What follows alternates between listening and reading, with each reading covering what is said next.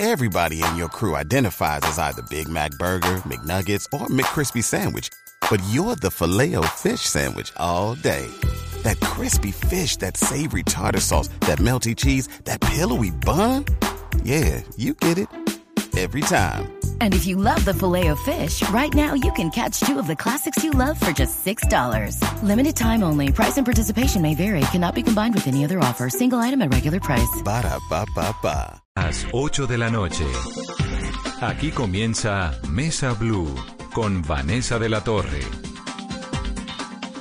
Muy buenas noches y bienvenidos a Mesa Blue. Mucha atención. Se extiende hasta el 15 de julio el aislamiento preventivo obligatorio, como lo hemos vivido hasta ahora. También, Carolina, con la apertura, las aperturas en algunos casos específicos de la economía, pero sobre todo con el principio básico de quedarnos en casa en lo posible y de cuidarnos. Es decir, lo que iba hasta el 30 de este mes se extiende durante dos semanas más, hasta el 15 de julio. ¿Qué más dijo el presidente? Vanessa, buenas noches. El presidente Duque advirtió también que pese a que se extiende la cuarentena y se, se, mantienen estas condiciones en las que estaba el país, no se van a dejar de tomar medidas drásticas y también ha dicho que esta decisión se tomó, por ejemplo, Vanessa, pensando en las ciudades que han tenido un crecimiento y un aumento considerable de los casos de manera acelerada.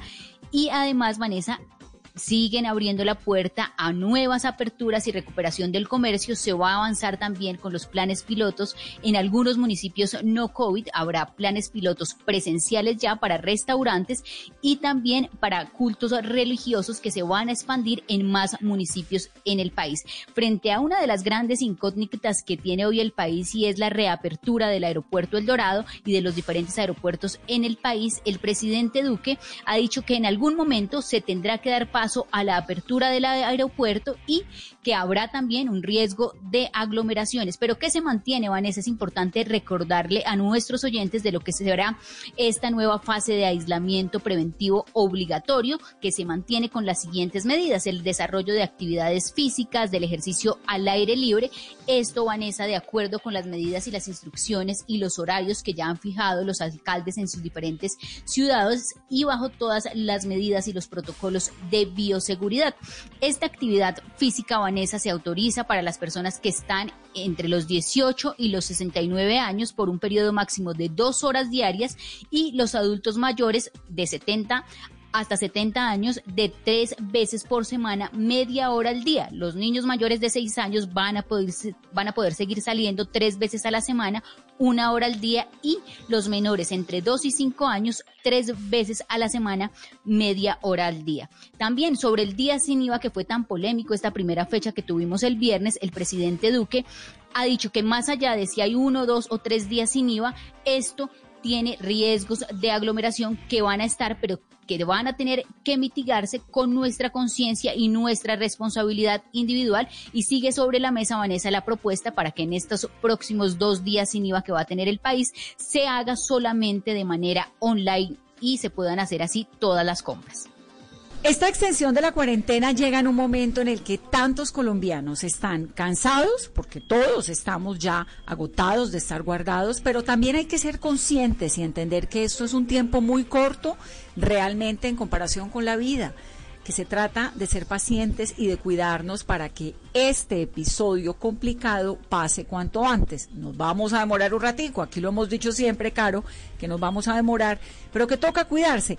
Y por eso tanta gente está hablando ahorita en las redes sociales. Bueno, ya somos tendencia y eso explica, digamos, el, el afán, la necesidad de todos de decir estoy en esta situación. Numeral, Vanessa, más cuarentena es. ¿Qué es, Carolina? ¿Qué dice la gente? Vanessa, estamos recibiendo muchos comentarios a esta hora de todos nuestros oyentes y de nuestros tuiteros. Y la constante es para muchos que la cuarentena se acabó, que la cuarentena no existe, que solamente basta con salir a la calle y ver la cantidad de gente que no mantiene la distancia social o hay quienes tampoco están haciendo un uso responsable de las medidas de bioseguridad y nos han enviado también fotografías. Pero ¿qué están escribiendo a esta hora nuestros oyentes?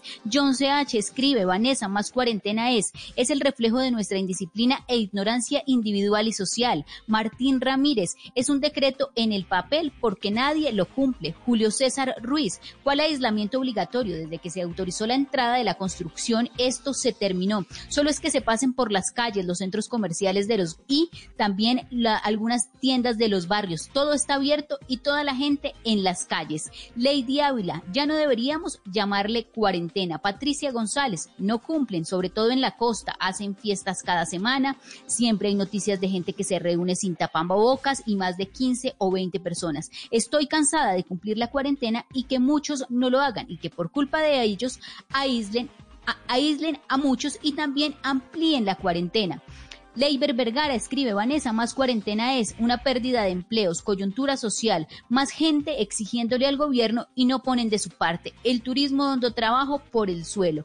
Gran hora la que tenemos que vivir en el país. Daniel del Valle, la verdad, yo vivo en Bucaramanga y para mí la cuarentena obligatoria aquí no existe. Hay muchísima gente en la calle. Los únicos que siguen en cuarentena son los bares, los restaurantes y los cinemas. También a esta hora nos escribe Eduardo Sánchez Echeverri. No le encuentro sentido, parece ser algo más de formalismos y esta prórroga de la cuarentena. Santiago Sierra, Vanessa, más cuarentena es derrotar a la clase media y a los pobres, mientras la letalidad del virus está comprobada como mucho menor a lo estipulado. Son algunos de los comentarios que estamos recibiendo a esta hora con nuestro numeral Vanessa más cuarentena es. Todo esto en un contexto realmente muy preocupante. 11.879 comparendos se hicieron durante el puente festivo a personas que violaron de diferentes maneras la cuarentena. Hubo 2.280 intervenciones de la policía a fiestas, a reuniones como si los colombianos no hubiéramos entendido todos en todas las regiones del país lo grave de lo que está ocurriendo. Y como todos los días aquí en Mesa Blue, con esta responsabilidad que tenemos de informarles a ustedes y de recordarles que esto no ha terminado y que todos los días se están muriendo en personas, veamos las cifras, personas contagiadas por COVID-19. Hoy, en las últimas 24 horas, dice el Instituto Nacional de Salud, se procesaron 14.323 pruebas. 14.323 pruebas. Fallecieron 94 personas de COVID-19. Vanessa, y es que esto no ha terminado como usted muy bien lo dice. En Colombia hoy ya llegamos con estos nuevos casos a 73.572 personas contagiadas en el país y a 2.400 personas fallecidas por el coronavirus. Hoy, Vanessa, por ejemplo, fueron 2.389 nuevos casos y 1.491 recuperados en las últimas 24 horas. Esa es la cifra que nos gusta siempre dar todas las noches aquí en Mesa Blue. En cuanto a pruebas, hoy se hicieron 1.692 pruebas menos entre ayer y hoy. Pero ¿cómo está el país hoy, Vanessa? ¿Cómo se termina este día martes después de un puente en el que vimos varias afectaciones, varias gente en la calle, muchas celebraciones, muchos incumplimientos a la cuarentena? En Bogotá hoy llegamos a 22.409 nuevos casos de coronavirus en el Atlántico, 16.871, en el Valle del Cauca, 7.914 casos, en el departamento de Bolívar, 7.237 casos, Antioquia, 3.098 casos. Este es el mapa de lo que hay hoy en Colombia frente al coronavirus, Vanessa. Démosle, Caro, una mirada a las víctimas mortales de COVID-19, a este número reciente que es muy alto, que es casi rondando los 100 muertos, los 100 fallecimientos por COVID en las últimas 24 horas y este ha sido como el promedio que estamos manejando en Colombia, entre 80, 90, 100 al día. En esa lista hay personas muy jóvenes, por ejemplo, en Córdoba, en Lorica, de 34 años hay una mujer de 34 años en Lorica que no refiere ninguna comorbilidad, es decir, no se sabe hasta el momento qué tipo de pasado clínico tenía que pudo haberla llevado a esa complicación. 34 años. Veamos otro caso, por ejemplo, en Cartagena. Hay un hombre de 44 años, joven, con hipertensión y con diabetes, pero de todas formas joven. En Barranquilla hay un hombre de 29 años cuyo caso está en estudio porque tampoco tiene comorbilidades, 29 años, en Bogotá. Hay un hombre de 52 años que tampoco tiene comorbilidades. Son casos que llaman la atención porque son personas muy jóvenes que rompen este mito que hay en torno al COVID-19. En Barranquilla también un hombre de 53 años que está en estudio porque no está confirmado que tenga una comorbilidad compleja.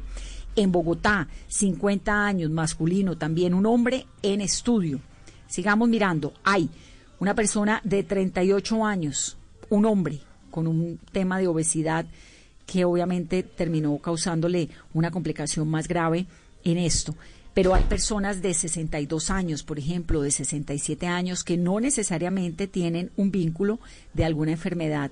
En Antioquia, en Turbo, hay un hombre de 18 años, muy joven, de 18 años, cuya comorbilidad está siendo estudiada. Están revisando a ver si tenía algún pasado clínico que lo haya llevado a esta complicación. 18 años en Turbo, en Antioquia, un hombre falleció por alguna causa asociada al COVID-19.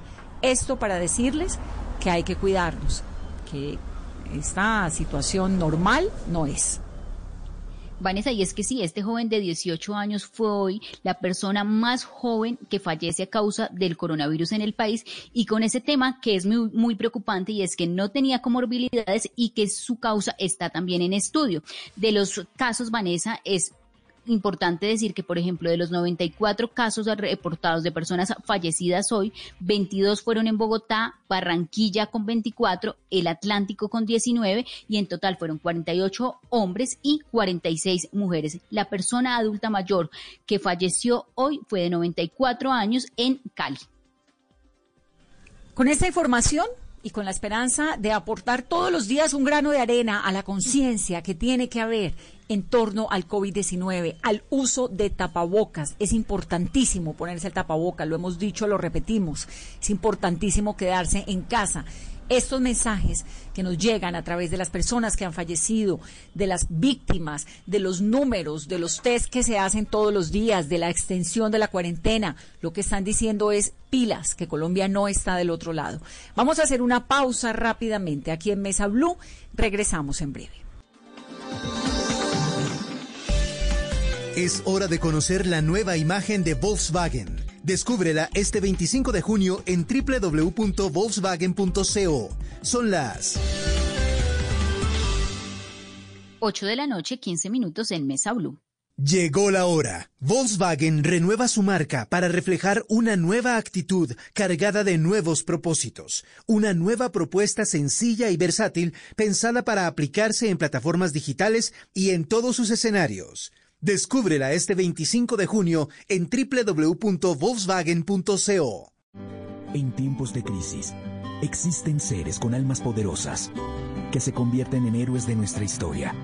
En Organización Solarte, queremos dar gracias a cada uno de nuestros colaboradores por superar sus miedos, arriesgándolo todo para entregar cada día no solo alimentos de primera necesidad a toda Colombia, sino también la esperanza de que todo va a estar bien. Porque cuando la bondad se pasa en la comida, el amor es el alimento. En Organización Solarte, trabajamos pensando en usted.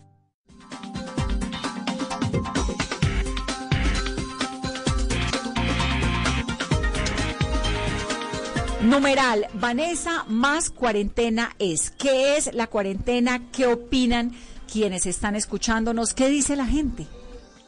A esta hora, Vanessa, escribe Juan Sebastián Díaz. Vanessa, más cuarentena es seguir afectando económica y emocionalmente a la gente, ya que el desempleo está muy alto y la violencia intrafamiliar se ha disparado, pero también refleja nuestra indisciplina e inconsciencia como sociedad.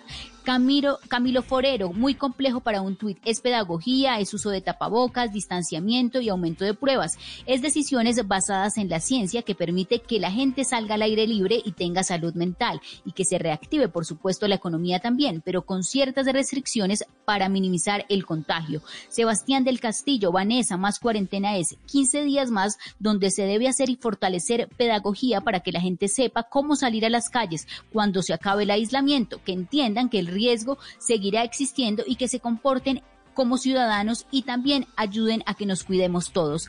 Audrey, ¿cuál aislamiento? Lo único que los únicos que no están saliendo son los estudiantes. De, resto, que venga el diablo y haga lo suyo. También escribe a esta hora Morgan M. Vanessa, más cuarentena es. Los únicos que quieren que se acabe la cuarentena son los borrachos que sienten que se les están vulnerando sus derechos al libre accionar de su profesión. Son algunos de los comentarios que estamos recibiendo a esta hora con nuestro numeral Vanessa más cuarentena es. También a esta hora hacemos contacto con el Camilo Prieto, que ha hecho seguimiento minucioso a cómo se ha comportado el coronavirus en el país. Doctor Prieto, buenas noches y bienvenido a Mesa Blue. Buenas noches, un gusto saludarlos. Doctor Prieto, se acabó la cuarentena, eh, seguimos en aislamiento, se extiende el aislamiento como lo ha anunciado el presidente Iván Duque. Tenemos de tendencia número uno la gente y los comentarios, las fotos de todo lo que nos está llegando es que la cuarentena desapareció, se acabó o hay muy pocos que sí seguimos y estamos cumpliendo la cuarentena. Bueno, sin duda hay una distancia abismal entre lo que busca el decreto y lo que buscan los decretos presidenciales, entre lo que busca la evidencia epidemiológica y en lo que diagnostican los médicos, en lo que recomiendan los especialistas frente al comportamiento ciudadano. Si bien es cierto, han existido algunas medidas que pues han desatado situaciones poco deseables, como el asunto del día sin IVA relacionado con la indisciplina ciudadana, pues es clarísimo que pareciera que todavía esa gran campaña de desinformación y esta campaña eh, de buscar cómo invisibilizar la gravedad de la pandemia está teniendo éxito.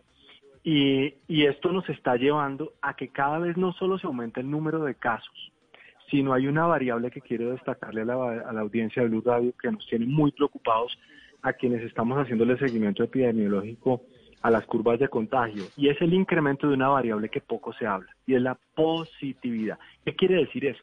Es el número de test, el porcentaje de test que son positivos frente al total que se toman en un día. Por ejemplo, si en un día se hacen 100 pruebas, y 10 son positivas, quiere decir que la positividad es del 10%.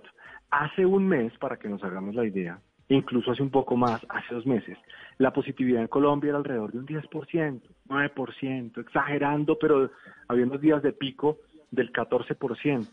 Pues bien, hoy estuvimos en el 16% y el día, el día anterior, al día sin IVA, al 18, tuvimos una positividad del 20.6%. ¿Qué quiere decir esto entonces? Que pareciera ser que la enfermedad está siendo mucho más activa en nuestro país en estos momentos que antes. ¿Y qué ocurre? Que así se aumenta el número de camas de UCI, así se aumentan los protocolos, así se hagan más estrictas las reglas en las diferentes ciudades. Nada de estas medidas es suficiente si el comportamiento ciudadano no se alinea para que entre todos busquemos reducir la velocidad a la cual nos estamos contagiando los colombianos. Doctor Prieto, es decir, que esto está en manos de nosotros, es una responsabilidad individual que uno entiende que hay una crisis social como consecuencia del efecto económico de la pandemia en el país, pero está faltando también pedagogía o que la gente entienda eh, que realmente esto es muy grave y que vamos a convivir con él, y lo dijo hoy el presidente de la República, o sea, vamos a tener Día del Amor y la Amistad con coronavirus, Halloween con coronavirus y Navidad con coronavirus, o sea, esto no va a pasar ni se va a ir de hoy para mañana. No, sin duda, sin duda, eh, esto se va a demorar y hay un asunto que debemos introyectar y es que hay que aprender a convivir con el virus. Pero aprender a convivir con el virus no implica salir como si nada hubiera pasado, porque lo que vemos en este momento, ¿sabes, ¿sabes qué siento yo? Es como si de la pandemia no se hubiera aprendido nada. Y es como si simplemente la gente hubiera esperado estar en su casa y que la literalmente le abrieran las puertas para salir a enloquecerse y como si nada hubiera pasado. Entonces la cuarentena hay que comprenderla y todo este tiempo como un periodo de aprendizaje, un periodo de preparación, no solamente para pedir camas de UCI, no es que necesitamos más camas de UCI, no es que no existe un número de camas de UCI que pueda resolver una situación de desorden social. Miren lo que acaba de ocurrir. Estas noticias que nos muestran que en tres días hubo eh, más de dos mil y pico de fiestas en Colombia y más de, más de 40 fiestas fueron en bares y discotecas. No se comprende que estas decisiones de fiesta que parecieran, yo no sé, estar celebrando que muchas ciudades de Colombia llegaron al 100% de ocupación de camas de UCI, uno no comprende, de verdad que no comprende qué es lo que está celebrando la gente en medio de esta crisis. Pero adicionalmente hay que recordar a la gente que esas decisiones de fiesta, por un lado, son reacciones suicidas y adicionalmente aumentan el riesgo de contagio de muchas personas, es decir, terminan, terminan relacionándose con la mortalidad y esto implica una responsabilidad gigante. Entonces, ¿hacia dónde vamos en este instante? Sin duda, hacia una saturación inminente del sistema de salud. Es decir, podríamos estar hablando de que en unas tres semanas, si tuviéramos nuevamente una llamada, Dios no lo quiere, yo esté equivocado. Espero estar equivocado. Con esto no estoy haciendo ningún tipo de predicción, sino hablo basado en las proyecciones numéricas. Es muy posible que si cada llamada la volvemos a tener en tres semanas, ya tengamos una saturación del sistema de salud en muchísimas ciudades del país. Entonces, cuando hay una saturación, y esto es lo que no hemos logrado transmitir mediante la pedagogía, no sabemos qué, que esta, aún no, te puedo decir, cuando preguntas qué es lo que está fallando en la pedagogía, no sé, porque créeme que hemos hecho esfuerzos de hablar desde diferentes con diferentes categorías del lenguaje, con diferentes analogías, no entendemos qué es lo que pasa, pero en tres semanas, al producirse esa saturación, ¿qué ocurre? Que las tasas de letalidad se empiezan a disparar, porque las personas no van a tener la misma posibilidad de atención hoy en tres semanas. Es decir, si una persona tuvo COVID hace un mes, seguramente si lo tiene dentro de tres semanas, se le activa dentro de tres semanas, y se complica, sus posibilidades de atención en unidad de cuidado intermedio, unidad de cuidado intensivo van a ser mucho menores debido a que hay una mayor tasa de ocupación. Y recordemos que de todos los casos, de esos más de 73 mil casos que hay en Colombia, más del 56% en este instante están activos. Y si estas personas que están activas y que ya lo conocen no son juiciosas, son agentes de multiplicación. Y si la gente persiste en usar el tapabocas por debajo de la nariz y lo toma como un cuento, la letalidad en nuestro país cada vez se irá incrementando. De tal suerte que estos son asuntos que nos atañan a todos como ciudadanos. Esto no es un asunto de seguir esperando a, relegar y a desplazar la culpa en otros agentes. Nosotros tenemos que comprender que como ciudadanos somos agentes de riesgo o mediante comportamientos irresponsables podemos convertirnos en agente de contagio y de inducción, insisto, de letalidad para otras personas. Doctor, son impresionantes las cifras, por ejemplo, del balance de infracciones del puente festivo. Fueron 11.879 comparendos por violar las diferentes normas en la cuarentena. 2.280 intervenciones de la policía a fiestas y reuniones. 1.793 controles a casas y apartamentos. Aquí uno ve que esta radiografía nos muestra es la irresponsabilidad que hay por parte de los ciudadanos en las diferentes donde se registraron estos casos y también quizá que se está perdiendo el miedo al drama que hay con el coronavirus, a que la gente está muriendo por el coronavirus y a que uno está siendo vulnerable a contagiarse y que esto, doctor Pieto, quizá va a acelerar el pico de contagios en Colombia? Sí, es muy posible y quiero recordarle a la audiencia cuál es el factor de riesgo que representan las reuniones sociales combinadas con el etanol. ¿Qué pasa? Cuando la gente consume trago, y además lo hace, lo hace en grupo, esas dosis de etanol afectan un área del cerebro que se llama la corteza prefrontal. Entonces, cuando se inhibe esa corteza prefrontal, que es la que literalmente le ayuda a adoptar a uno comportamientos de restricción, de aislamiento, de respeto a las normas, la gente literalmente se relaja, literalmente, porque se desinhibe corticalmente. Entonces, cuando está con otras personas, empieza a hablar más de cerquita, se ríe, habla duro, y eso hace que las posibilidades, adicionalmente contacto físico, ¿no? Esto hace que se dispare. Entonces, por ejemplo, estas personas que lo hacen de manera jocosa, se van a una fiesta y después llegan a su casa y así se laven las manos y así hagan todo el protocolo, ya pueden estar contagiados. Entonces, si conviven con sus padres, pueden contagiar y literalmente, y esto lo voy a decir de una manera fuerte, pero es real, pueden terminar siendo la causa de muerte de sus papás o de sus abuelos. Su irresponsabilidad puede desencadenar una tragedia familiar absolutamente irreversible. Y desafortunadamente, como el virus es invisible, normalmente le tememos a los o aprendemos a respetar al enemigo que vemos. Pero cuando tenemos esta situación que es invisible y que solo se desnuda trágicamente ante nosotros con la muerte, es que la gente empieza a tomar cuidado. Y yo sí me he preguntado mucho eso. ¿Qué es lo que esperan las personas?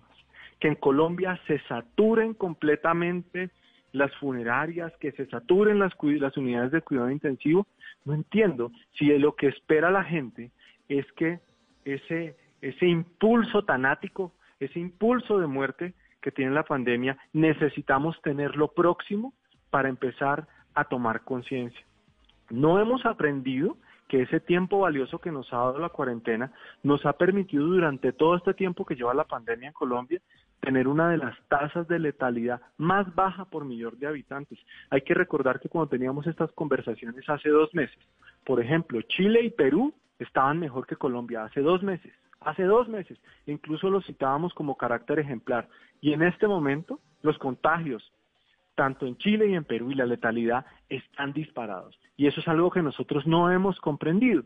Entonces, aquí el asunto no es de pedir, porque acá, hay, acá parece una aparente contradicción que además es inútil de la gente que pide por un lado que se relaje la cuarentena y otra gente que se vuelva más estricta, esas diatribas terminan en nada cuando el comportamiento social no sigue ninguna de las búsquedas que está dentro de todo el planeamiento estratégico del gobierno y los departamentos. Fíjense ustedes que lo que pareciera en este instante, desafortunadamente, es que las economías, los sectores de la economía que se van a reactivar y se van a disparar con mucha fuerza, son las de los insumos médicos y las de las funerarias, porque si no sintonizamos en este, o sea, todavía en este momento podemos hacer algo. Estamos en un punto llegando a algo que se conoce médicamente como el umbral, y es ese instante en el cual todavía nosotros estamos a punto de poder generar modificaciones en las proyecciones que tienen las curvas en, en Colombia. Entonces, yo sí creo eh, que necesitamos hacer un llamado de urgencia. Esto no ya no es un ya no es un llamado de, de, de transacción, de mira, hazme el favor, no, esto es un llamado de urgencia a los ciudadanos, no es un llamado de pánico, pero sí un llamado de responsabilidad a comprender que las acciones y las decisiones de consumo, las decisiones de comportamiento en este momento pueden implicar que más personas vivan o mueran en Colombia. Y es que justamente sobre la tasa de letalidad la destacaba hoy en su programa el presidente. Decía, estamos por debajo de Estados Unidos, de España, de Alemania con una tasa del 3.2%. Pero esto podría aumentar si la gente sigue saliendo a la calle y vamos de cierta manera, doctor eh, Prieto, a perder lo que vamos a cumplir esta semana, que son tres meses de aislamiento preventivo obligatorio. Así es. Entonces, hay que aclarar algo. Recordemos que los datos que recibimos, no solamente en Colombia, es en el mundo entero, tienen un factor que se llama rezago. Es decir, estamos viendo una imagen del pasado. No es una imagen en tiempo real, es una visión del pasado. Entonces, quiere decir que si queremos saber cómo estamos hoy, nos toca esperar unas semanas. Entonces, lo que parece indicar es que en este instante esos, esos contagios que se van disparando son imágenes, ¿no es cierto? Insisto, del pasado. Entonces, si persistimos en esta indisciplina social, cada vez la cosa va a aumentar más. Y nosotros vemos en dónde se está agrupando ahora en Colombia la mayor tasa de fallecimientos. Estamos hablando entre los 60 a los, de los 60 para arriba, pero particularmente entre los 60 y 89 años. Y si somos más específicos, entre los 70 y los, 60, y los 79 años. Entonces, cuando hay una cohabitación, porque recordemos que la mayor parte de estas personas siempre cohabita, lógicamente con personas menores, esa cohabitación hace que los más jóvenes que se terminan contagiando, que además son los que más se contagian en Colombia. ¿Cuál es el grupo de edad, Carolina, que más se contagia en Colombia? Entre los 30 a los 39. Y luego le sigue de los 20 a los 29. Y luego le sigue de los 40 a los 49. Entonces, aunque estas personas no son los grupos de edad que más se mueren, sí son los que tienen mayor posibilidad de contagiar y terminar induciendo agentes de letalidad, como justamente son todas las complicaciones asociadas a la enfermedad de COVID-19 en las personas eh, mayores. Entonces, eso sí nos preocupa mucho porque adicionalmente un, porcentaje que sigue creciendo sin duda y el número de casos que sigue creciendo, perdón, en Colombia, son las personas que terminan llegando a cuidado intensivo. Y voy a decir, voy a decir algo que ojalá la gente lo recuerde. Y es que cuando una persona con COVID-19 llega a una unidad de cuidado intensivo, tiene un chance de sobrevivir de solo un 50%. Es decir, de dos personas que entran a la UCI con COVID-19, lo más posible es que una de ellas fallezca. Y de esas que entran, un altísimo porcentaje hace una complicación que se llama coagulación intravascular diseminada, que es una expresión muy agresiva que tiene el virus cuando la gente llega a las unidades. De tal manera que no entiendo cuando, cuando estos comportamientos de verdad es difícil entender cuál es el afán que tienen las personas en este instante. No, es que el afán es que se reactive la economía. No, no pareciera ser ese el afán. Porque si el afán es que se reactive la economía, hay que comprender que esa reactivación tiene que ir de la mano del autocuidado. Porque, a ver, ¿de qué sirve reactivar una economía que en un par de meses, o en un par, si en menos de dos meses, va a terminar invirtiendo quién sabe cuántos recursos, quién sabe cuántos recursos en atenciones de alto costo no solamente en cuidados intensivos, sino antes de en cuidados intermedios. Entonces, la situación está en un punto que puede llegar a generar esa saturación que es la que tanto ha buscado dilatar la cuarentena. Y recordemos que el término cuarentena no quiere decir confinamiento absoluto. No, no, no, no, eso no es una cuarentena. No, la cuarentena puede tener modificaciones de gradualidad que es lo que se está haciendo en este momento. Pero de nada funcionan las cuarentenas, de nada cuando son letra muerta, cuando simplemente son pronunciamientos de los gobernantes y los comportamientos de los ciudadanos van por un lugar completamente distinto. Doctor Prieto, y es que hay quienes dicen, por ejemplo, que el gobierno quiere en Colombia romper el récord Guinness de la cuarentena más larga de la historia en esta pandemia y, dicen que hay evidencia de que estas medidas restrictivas lo que están haciendo es que la gente se comporte peor y que lo que quieren es poder recuperar esa libertad que se tenía antes de la pandemia. Bueno, hay un asunto y es que lo que nos ha ido enseñando médicamente la pandemia es que cada país tiene una historia de la enfermedad diferente. Eso es lo primero. Porque acá no solamente hay factores eh, epidemiológicos convencionales, sino que también vienen unos factores culturales importantísimos y muy relevantes, muy relevantes, que además agregan algo que se llaman variables de confusión, ¿no?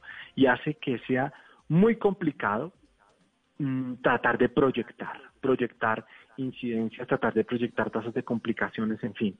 Entonces, Colombia ha hecho su modelo, un modelo que lo que ha buscado entre ciudadanos, entre los grupos de investigación y entre el gobierno es ganar tiempo.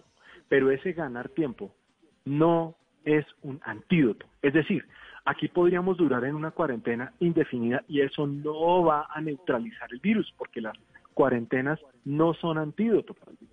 Lo que hacen las cuarentenas, insisto, es dilatar para prepararse.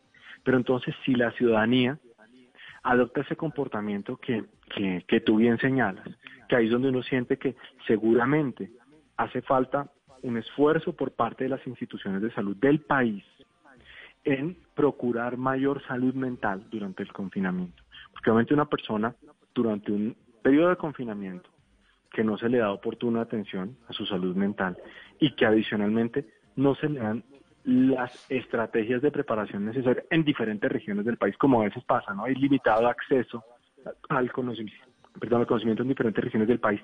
Eso hace que la gente apenas tenga la posibilidad de salir, pues piense que ya estuvo, se acabó.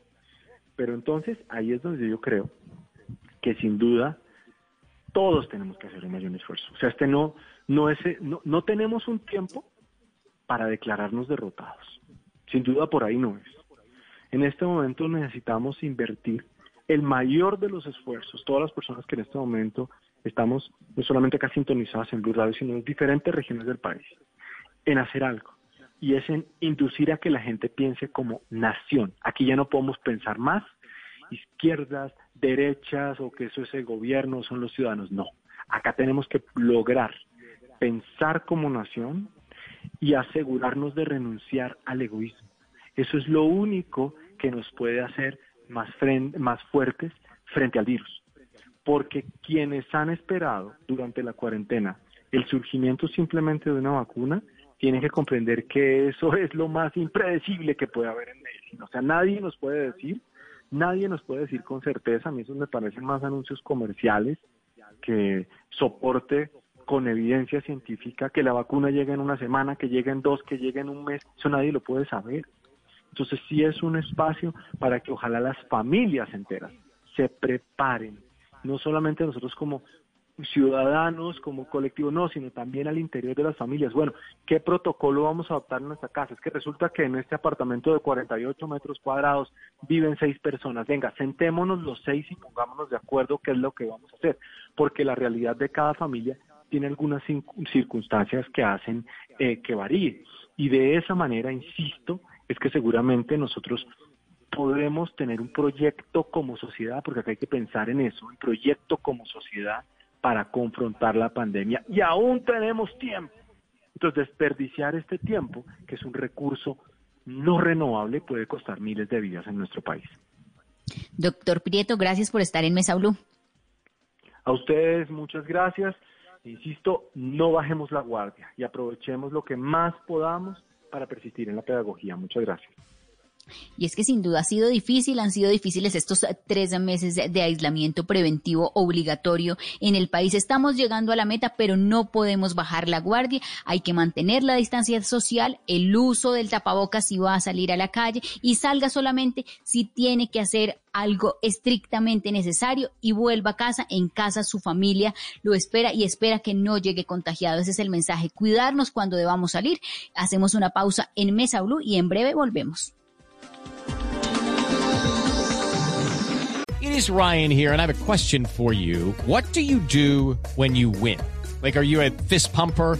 A woohooer, a hand clapper, a high fiver. I kind of like the high five, but if you want to hone in on those winning moves, check out Chumba Casino. At ChumbaCasino.com, choose from hundreds of social casino style games for your chance to redeem serious cash prizes. There are new game releases weekly, plus free daily bonuses. So don't wait. Start having the most fun ever at ChumbaCasino.com. No purchase necessary. BGW. Void were prohibited by law. See terms and conditions. 18 plus.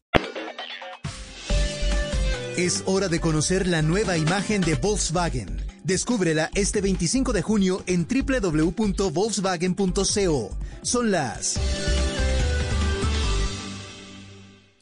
8 de la noche 40 minutos en Mesa Blue. Llegó la hora. Volkswagen renueva su marca para reflejar una nueva actitud cargada de nuevos propósitos, una nueva propuesta sencilla y versátil pensada para aplicarse en plataformas digitales y en todos sus escenarios. Descúbrela este 25 de junio en www.volkswagen.co.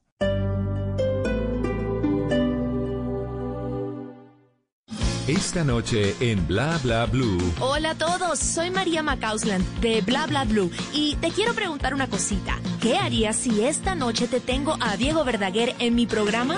¿Usted qué haría? Pues yo no me perdería a Diego Verdaguer. Esta noche lo tendremos a las 10 en Bla Bla Blue porque llega con su nueva cumbia Desvelado. Hoy desvelado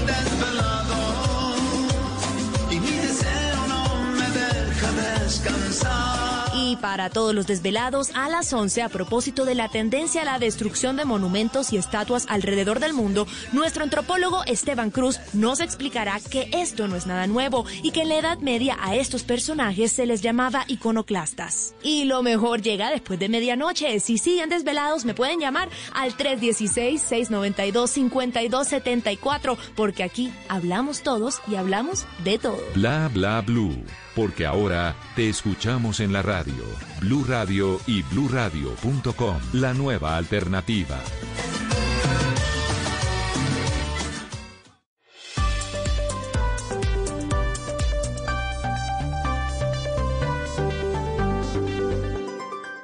En Blue Radio, tiempo para lavarnos las manos.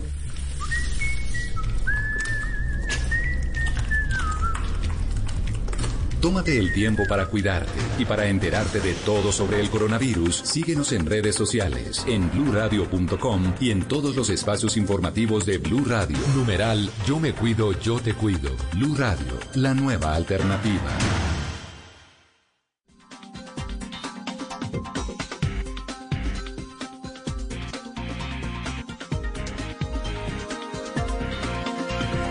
8 de la noche, 42 minutos y continuamos en Mesa Blue.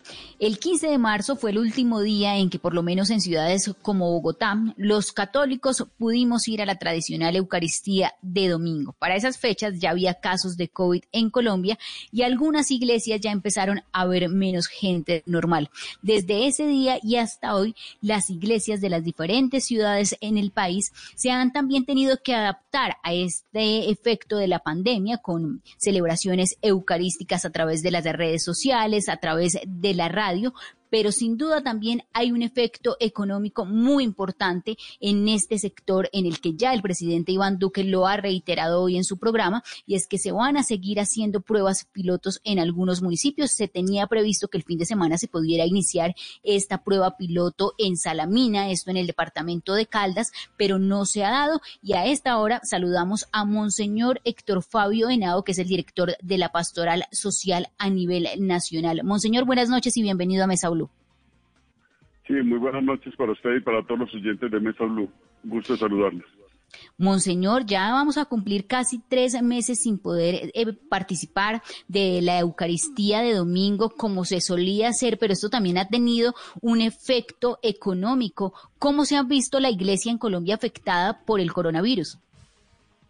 La iglesia en Colombia, por una parte, ha reforzado todo su accionar en favor de las comunidades y las poblaciones más vulnerables y necesitadas. Tenemos toda una estrategia de apoyo con las comunidades, pero indudablemente, como usted dice, tenemos también un desafío interno que es la necesidad de atender a los fieles en su derecho de recibir la Eucaristía, en su derecho de recibir al Señor presente en sus vidas y por lo tanto hemos tenido que hacer todos unos esfuerzos a través de medios digitales, de otras modalidades para llegar hasta los hasta los feligreses, pero la gente sigue sintiendo esa necesidad enorme de conectarse directamente en la comunidad con el Señor y este, este desafío lo tenemos que atender, mm, digamos, de manera urgente. Por eso hemos presentado al gobierno a través del Ministerio del Interior los protocolos para la reapertura de las iglesias esos protocolos todavía no están en funcionamiento. Eh, se habla de un plan piloto que, como usted dice, es Salamina y Agua Azul, en el Casanare Agua Azul, y, pero todavía no se ha iniciado el pilotaje. Así que seguimos a la expectativa y, claro, lo vemos mm, como una parte muy importante porque la pandemia afecta de una manera muy profunda la parte espiritual, la parte de las vivencias profundas de la gente.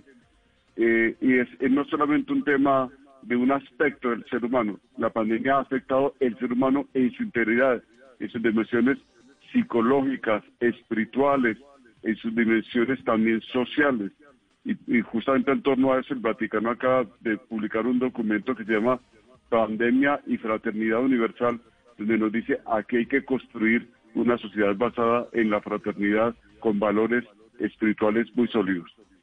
Monseñor, ¿y ustedes cómo han hecho para sostenerse estos tres meses, pues cuando no hay ofrendas, no hay un pago de intenciones, no hay matrimonios, no hay bautizos y ustedes tienen que mantener una nómina que trabaja en las diferentes parroquias?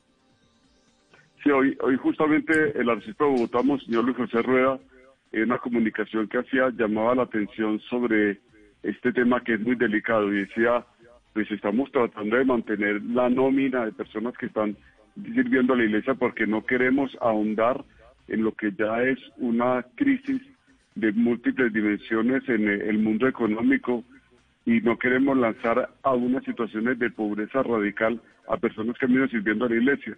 Entonces se han hecho esfuerzos, se siguen haciendo esfuerzos muy grandes, pero indudablemente eh, necesitamos de la generosidad de los fieles, necesitamos de la generosidad de las personas que han rodeado la iglesia Hoy por hoy, por ejemplo, uno de los grandes desafíos que tenemos es que en muchas circunstancias se está pidiendo a las personas ancianas quedarse en casa, no salir, este, tener especiales cuidados, pero tenemos que tener un plan de atención hacia ellos. Es decir, hay que salir con planes concretos que le permitan a las personas sentirse atendidas integralmente. Y la Iglesia está comprometida con esa tarea, sabiendo, como digo, que la pandemia tiene una dimensión muy importante que la vamos a ver eh, ese efecto con el tiempo y es la dimensión espiritual profunda de la gente que se va desmoronando en la medida en que pierde la posibilidad de salir, etcétera. Y yo creo que sí hay que fortalecernos en la vida familiar, buscar otras fórmulas, etcétera, pero la vida espiritual tiene ahí un rol y por eso hemos insistido en la necesidad de que se busquen alternativas y fórmulas con protocolos muy claros para que la vida del encuentro con el Señor en comunidad se va a restablecer. Pero está la Iglesia Católica en Colombia a punto de entrar, Monseñor, quizá una crisis económica en la que puede estar acompañada de despidos y de todo lo que están viviendo las otras empresas en el país. A ver, la iglesia como tal, usted sabe que es, eh, está dividida en diócesis, nosotros somos 75 diócesis en Colombia. Eh, nosotros vivimos la fragilidad y la vulnerabilidad de las estructuras, como la viven todas las instituciones. Hoy todas las estructuras hemos descubierto que somos vulnerables, que tenemos fragilidades. Lo, eh, lo han descubierto todas las empresas. Hemos pasado un mundo de muchas seguridades, de mucha abundancia, a un mundo marcado por la, la vulnerabilidad. Y aquí es inevitable entonces plantearse qué va a pasar hacia el futuro, sobre todo qué vamos a hacer con estos meses eh, de inactividad y de imposibilidad de cumplir una parte de nuestras tareas. Yo creo que en las diócesis, no, no podemos hablar de iglesia en general en Colombia, hay diócesis que tienen muchas más dificultades. Pensemos en la Amazonía, pensemos en la Orinoquía, pensemos en territorios alejados, en la costa pacífica, donde hay parroquias que siguen allí haciendo un esfuerzo, porque hay que recordar esto. Mira, en los tiempos más difíciles, de mayor violencia en el país, las parroquias nunca se quedaron solas, los sacerdotes nunca abandonaron sus comunidades. Y hoy los sacerdotes siguen ahí, en medio de las dificultades, al lado de la comunidad. ¿Dónde está el desafío? En la nómina. El desafío está en el pago de, de los impuestos, de los servicios públicos, de los templos. Ahí hay un desafío muy grande. Y claro que enfrentamos un, un reto de crisis económica importante, eh, de una mm, situación financiera difícil, pero aquí se requiere entonces pensarnos de otra manera y pensar también en, en la forma de seguir avanzando con el anuncio de la presencia del Señor en medio de estas dificultades, porque esta, estas dificultades nos llaman a un cambio radical a todos y a todas, nos llaman a un cambio de mentalidad, a un cambio de manera de ver la salud pública, a un cambio en la manera de ver la sociedad, y ese es el gran desafío que tenemos hoy. Y es que, Monseñor, en ese desafío también están en riesgo más de 50 mil obras sociales que lidera la Iglesia, porque ustedes tienen ancianatos, colegios, centros de rehabilitación, comedores comunitarios. ¿Cómo están haciendo para intentar mitigar y mantener estos esfuerzos y ayudar a aquellas personas que siempre ven en la Iglesia como eh, su protección y, su, y la ayuda inmediata? De momento, el, eh, lo que es en, eh, en, la pastoral social como tal, eh, hemos seguido actuando. Nosotros estamos insistiendo en mantener el vínculo con las comunidades y lo que usted dice es cierto. La comunidad, el creyente debe sentirse hoy por hoy más que nunca responsable de su iglesia, debe sentirse más que nunca responsable de las obras sociales de la iglesia, a través de las cuales se llega a poblaciones muy vulnerables, muy pobres, a poblaciones en condiciones muy difíciles. Entonces lo que hemos hecho es crear una, cada más sensibilizar cada vez más a través de nuestras campañas, hacer conocer lo que la iglesia está haciendo, porque mucha gente no conoce realmente lo que hace, publicar testimonios a través de nuestra página web, de, de nuestras redes, que la gente sienta la manera cálida que la iglesia está allí en, de, de distintas maneras. Y entonces estamos recurriendo a una estrategia que nos invita a nosotros a atender entonces, todos muy comprometidos con el tema de la prevención hoy del COVID y también entonces a buscar formas de crear eso que decía, que nos dice el Vaticano, una nueva forma de fraternidad, una forma de fraternidad que sea responsable en la unidad de la familia humana, que nos sintamos todos una misma familia y por lo tanto que convirtamos a la iglesia en un punto de referencia para esa solidaridad y ahí en eso estamos trabajando, pero su llamado eh, es muy importante. Hay que reflexionar cómo vamos a hacer que estas obras tan importantes sobrevivan a través de la solidaridad social.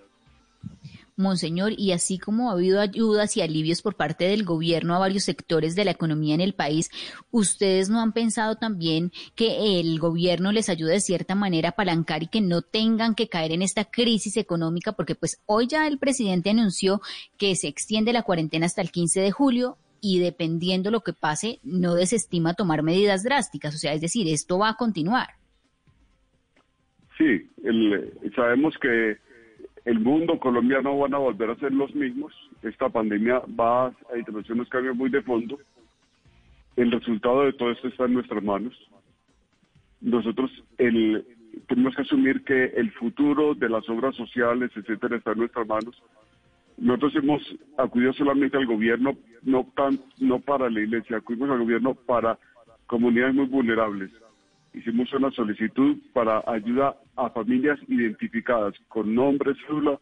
Ni siquiera nosotros entregamos la ayuda, eso lo hizo el Ministerio del Interior para unas eh, 60 mil familias en el país. No alcanzamos a que todas fueran favorecidas, pero tuvimos una eh, un, impacto de tratar de llegar a esas personas para que no quedaran abandonadas. eh, dimos al gobierno esos listados, dimos, este quiere estar estos listados de estas familias. Tenemos muchísimas más que eh, necesitarían, pero queremos que por lo menos a estas se llegue.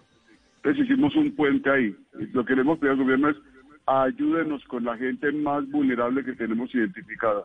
Tenemos una red enorme, queremos ponerla al servicio. Estamos tratando de que estas personas, digamos, sobrevivan en medio de la crisis que hay de carencias alimentarias. Y en ese sentido, entonces, nosotros tenemos que entender que hay un desafío en la manera como hemos visto la solidaridad, como hemos visto el apoyo a los demás, como nos hemos sentido como familia humana. Y por eso las pastorales sociales en los territorios, entonces hablemos de, Palmira, de La Guajira, de Río de muchas zonas del país, han hecho enormes esfuerzos movilizando a la gente. Usted no se imagina las colectas tan fantásticas que hemos hecho para llegar a las personas con kits de alimento, kits de higiene, medicamentos, dar campañas de cómo llevar a la práctica eso de lavarse las manos, vincular eso con la vida espiritual y hacer entonces que eh, nos sintamos todos responsables dentro de este, insisto, dentro de esta nueva forma de fraternidad. Hay que vernos dentro de una responsabilidad con eh, la casa común que el Papa llama con la creación y allí debemos entonces también pensar en la forma como consumimos, en fin, y le hemos dicho al gobierno, aquí están estas familias, por favor gobierno, no desamparemos a estas personas que han vivido gracias a la solidaridad de la Iglesia Católica. Monseñor, y en este momento, por ejemplo, los sacerdotes están recibiendo su sueldo completo o ya hubo también una disminución.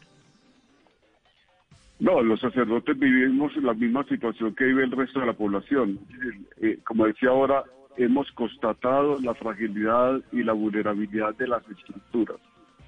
Hemos descubierto que son nos, no tenemos en nuestras manos el destino del mundo como pensábamos antes.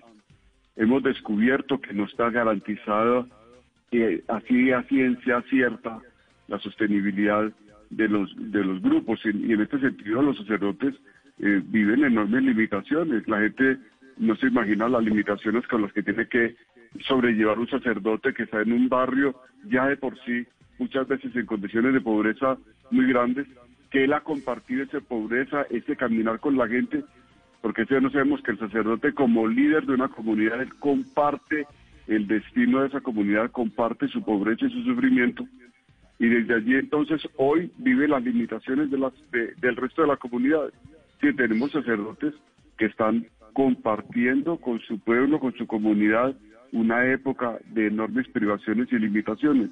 Y ellos saben mejor que nunca y mejor que nadie hasta dónde ha llegado realmente el apoyo del Estado hasta dónde no. Estamos haciendo un seguimiento a esta situación, estamos tratando de llegar también a ellos desde la conferencia episcopal, pero son las comunidades. Hoy tenemos que entendernos todos como miembros de una sola familia. La pandemia nos coloca a todos en la misma situación de vulnerabilidad. Tenemos que ser solidarios todos y no hemos olvidar que el sacerdote que se entregó, que se gastó, que dio su vida, que gastó sus energías, al servicio de la comunidad, está allí sufriendo él también las limitaciones que impone esta pandemia. Monseñor, es decir que, por ejemplo, antes de la pandemia, ¿cuál era el sueldo de un sacerdote y cuánto está ganando hoy?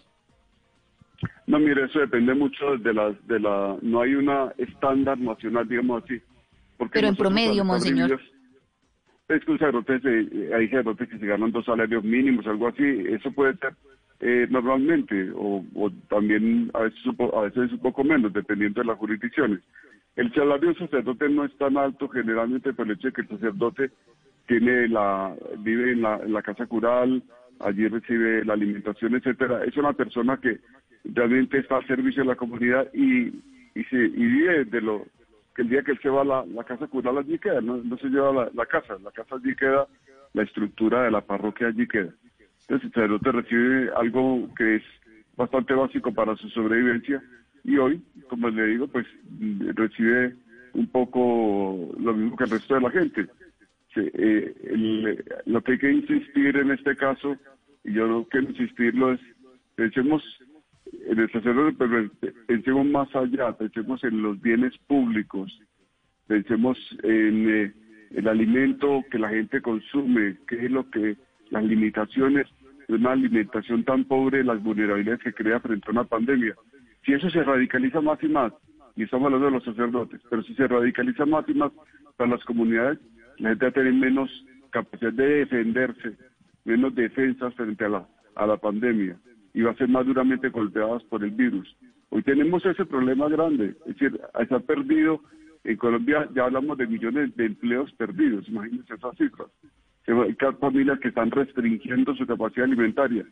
Estamos hablando de un sistema de salud, pero también de un sistema de vida que se está deteriorando y eso es válido también para el clero. Monseñor, gracias y esperemos que ya los protocolos en los próximos días eh, queden definidos y que en los municipios no COVID se pueda ampliar este plan piloto para que regresen bajo todas las medidas y los protocolos de bioseguridad las celebraciones eucarísticas que hoy se están haciendo de manera virtual. Dios le pague. Sí, es un derecho de los fieles de recibir la Eucaristía. La Eucaristía es un derecho. Y allí comulgamos con el Señor, pero nos da la fuerza de ser una verdadera comunidad solidaria, que sale al encuentro de las necesidades de los más necesitados y que construye verdaderamente un gran aporte al país. Dios le pague y que tengan buena noche. Feliz noche, Monseñor. La iglesia sin duda también golpeada por el efecto económico de la pandemia en el país. Muchos eh, fieles ya también exigiendo que se reabran las iglesias. Continuarán estos planes pilotos. Lo ha anunciado el presidente Iván Duque en los municipios no COVID. En los primeros será en Agua Azul, en el Casanare, en Salamina, en Caldas. Y también ellos continuarán la iglesia llevando esta labor social que han venido haciendo y ante el efecto económico, lo ha confirmado Monseñor Héctor Fabio Henao, los sacerdotes han visto que su sueldo ha tenido que ser disminuido porque en este momento sus ingresos y el ingreso de los ingresos que ha tenido la Iglesia Católica en Colombia han tenido una reducción de cerca del 90% y esos ingresos de qué son? De las ofrendas que dan los fieles en las celebraciones eucarísticas, en las misas que hacen todos los días y los fines de semana, en el pago por las intenciones, en las ofrendas que hay cuando hay un bautismo o un matrimonio que nos cuentan en algunas parroquias está entre 100 y 150 mil pesos. Son algunos de los sectores con los que no habíamos hablado en Mesa Blue. A ustedes que tengan una feliz noche. Mañana 8 de la noche, Mesa Blue.